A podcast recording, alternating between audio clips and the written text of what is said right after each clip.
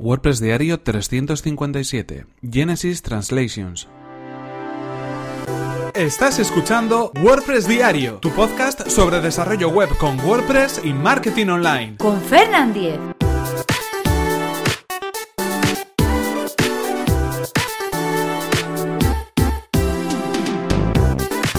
Hola, ¿qué tal? Hoy es martes 5 de diciembre de 2017 y comenzamos con un nuevo episodio de WordPress Diario donde íbamos a hablar acerca de un plugin, un plugin llamado Genesis Translations. Pero antes recordaros que este episodio está patrocinado por Raidboxes. Raidboxes es una compañía de hosting profesional especializada en WordPress. Consigue ahora un 33% de descuento en Raidboxes en tu servicio de hosting completamente gestionado que te permitirá centrarte en tu negocio. Accede a raidboxes.es barra Fernan y comienza tu prueba gratuita y sin compromiso en tu hosting profesional para WordPress. Y ahora sí continuamos con el tema que nos ocupa hoy. En efecto, Genesis Translations, un plugin pensado eh, exclusivamente para Genesis Framework que nos permitirá disponer de todos los elementos relacionados con ese framework, con Genesis, en nuestro idioma, o en el idioma de la instalación de nuestro sitio web. ¿En qué consiste? Bueno, cuando nosotros instalamos Genesis Framework, por defecto todos los elementos que aparecen eh, relacionados con el propio tema están eh, incluidos en el idioma inglés. Pero eh, si nosotros tenemos una instalación en otro idioma, por ejemplo en castellano, nos gustaría que algunos elementos de ese tema estuvieran traducidos.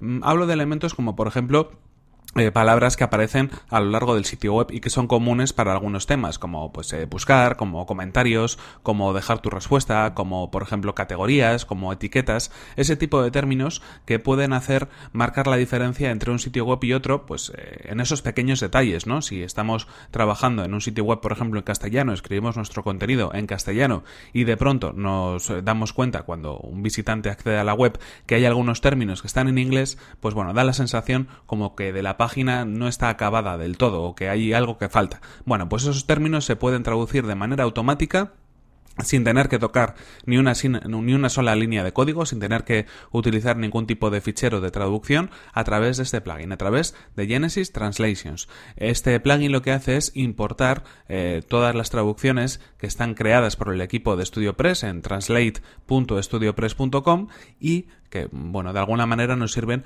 para eh, cambiar a nuestro idioma esos términos generales que aparecen en nuestro sitio web a través de los elementos del tema.